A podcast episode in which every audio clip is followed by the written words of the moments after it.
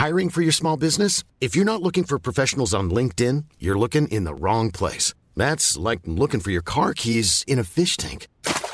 LinkedIn helps you hire professionals you can't find anywhere else, even those who aren't actively searching for a new job but might be open to the perfect role. In a given month, over 70% of LinkedIn users don't even visit other leading job sites. So start looking in the right place. With LinkedIn, you can hire professionals like a professional. Post your free job on linkedin.com slash people today.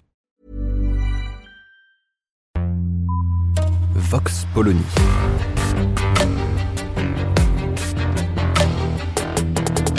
L'actualité vue par la directrice du magazine Marianne, Natacha Polony.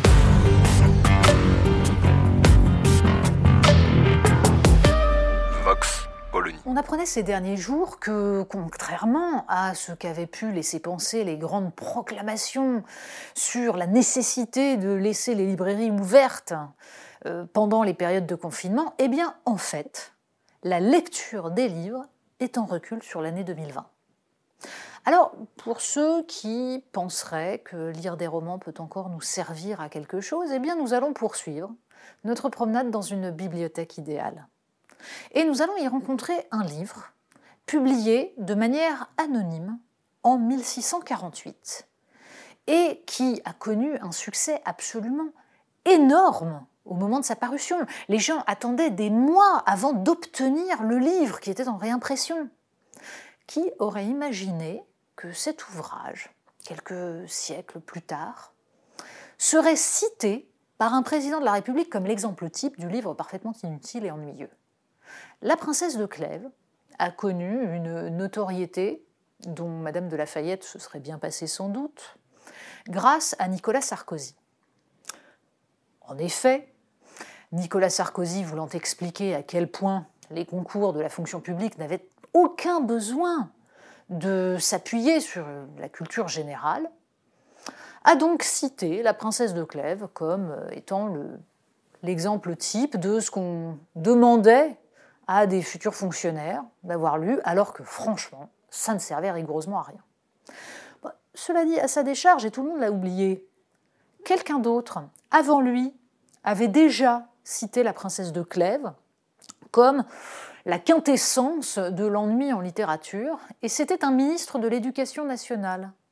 Et oui, Claude Allègre, qui plaisait tant aux médias, dans une interview au point, avait expliqué qu'il était totalement idiot d'enseigner la princesse de Clèves au lycée, et que si dans certains lycées on enseignait Astérix plutôt que la princesse de Clèves, eh ben c'était tant mieux. Ça prouvait déjà qu'il n'avait pas mis les pieds dans un lycée depuis très très longtemps, parce que de fait, plus personne n'y étudiait la princesse de Clèves. C'est revenu un petit peu depuis grâce à Nicolas Sarkozy. Mais de fait, avant la sortie de Nicolas Sarkozy, la princesse de Clèves avait disparu des écrans radars, totalement. Deuxième point, on se demande si euh, Claude Allègre avait vraiment conscience euh, que même Astérix est devenu compliqué pour euh, la jeunesse d'aujourd'hui qui ne comprend absolument plus les allusions euh, historiques et les références littéraires. Mais on se doute surtout que Claude Allègre, lui, mettrait plutôt ses enfants dans des lycées qui enseignent la princesse de Clèves, de préférence à ceux qui enseignent Astérix. Mais c'est un autre problème. La princesse de Clèves, donc, mérite quand même beaucoup mieux que ce genre de propos démagos et racoleurs. Elle mérite aussi beaucoup mieux que la notoriété qu'elle a connue par la suite par des gens qui euh, ont quasiment transformé ce livre en un slogan contre Nicolas Sarkozy avec des pins jolis La princesse de Clèves.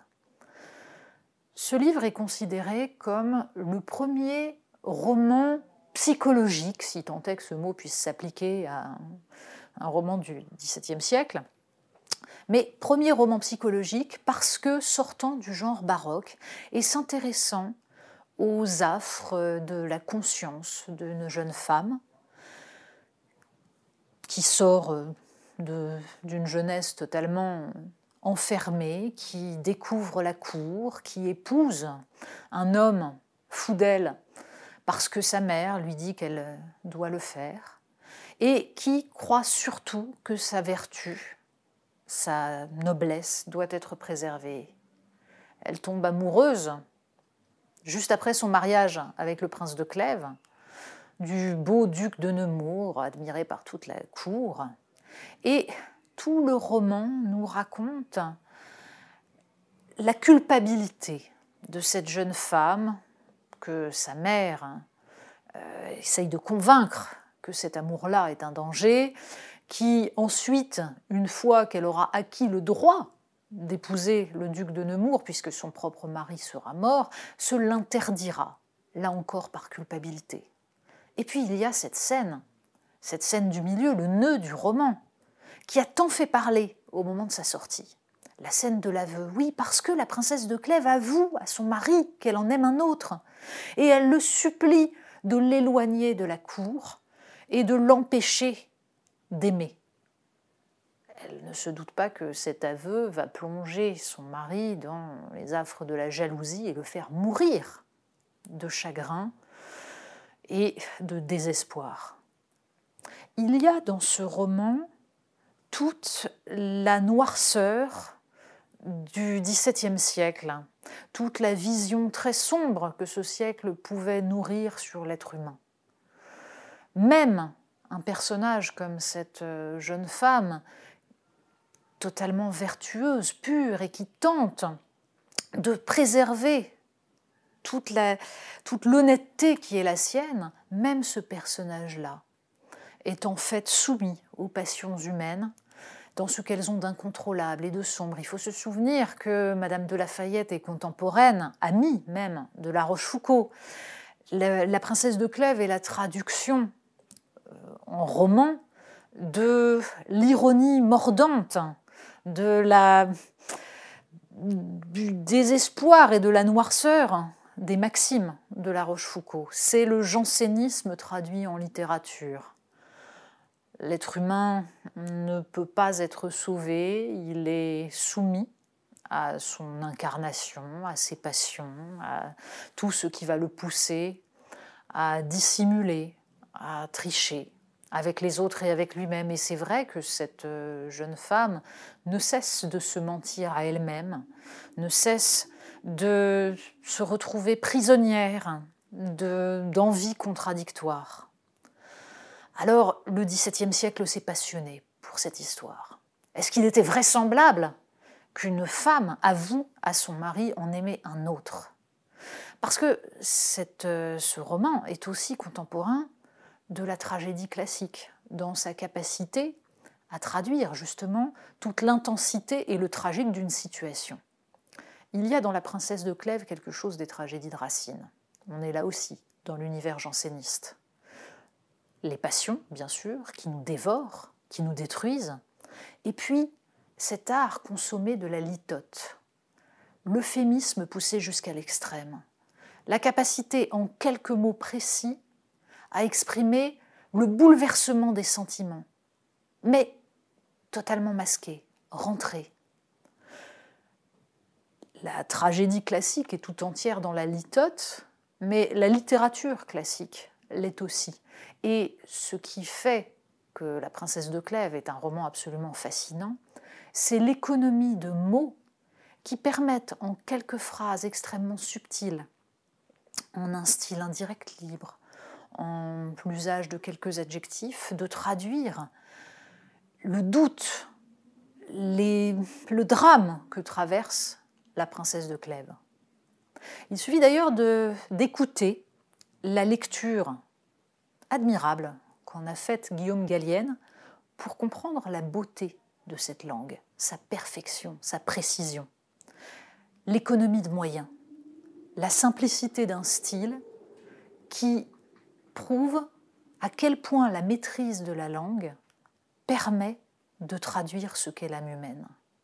Alors la princesse de Clèves mérite d'être relue et d'être relue en oubliant Nicolas Sarkozy, Claude Allègre, tout, en oubliant tout, et en essayant tout simplement de comprendre comment la littérature, comment le roman surtout, est avant tout une confrontation à ce qui n'est pas nous. Le XXIe siècle a terriblement de mal à s'imaginer ce que peut être le jansénisme. Et nous avons une incapacité totale à nous projeter dans ce personnage qui va jusqu'au bout du sacrifice. Aujourd'hui, nous nous dirions mais quelle conne. Mais ce qu'elle est bête, ce qu'elle est tarte, elle a le droit de l'épouser, qu'elle y aille. Et rien que pour ça, il est absolument nécessaire de lire La princesse de Clèves. C'est un voyage dans le temps, c'est un voyage dans une humanité qui n'est plus la nôtre et qui pourtant nous est si proche. Vox Polony. Retrouvez tous les podcasts de Marianne sur les plateformes de streaming. Et puis les analyses, articles et entretiens de la rédaction sur marianne.net. Et surtout, n'hésitez pas à noter cet épisode et à nous laisser vos commentaires.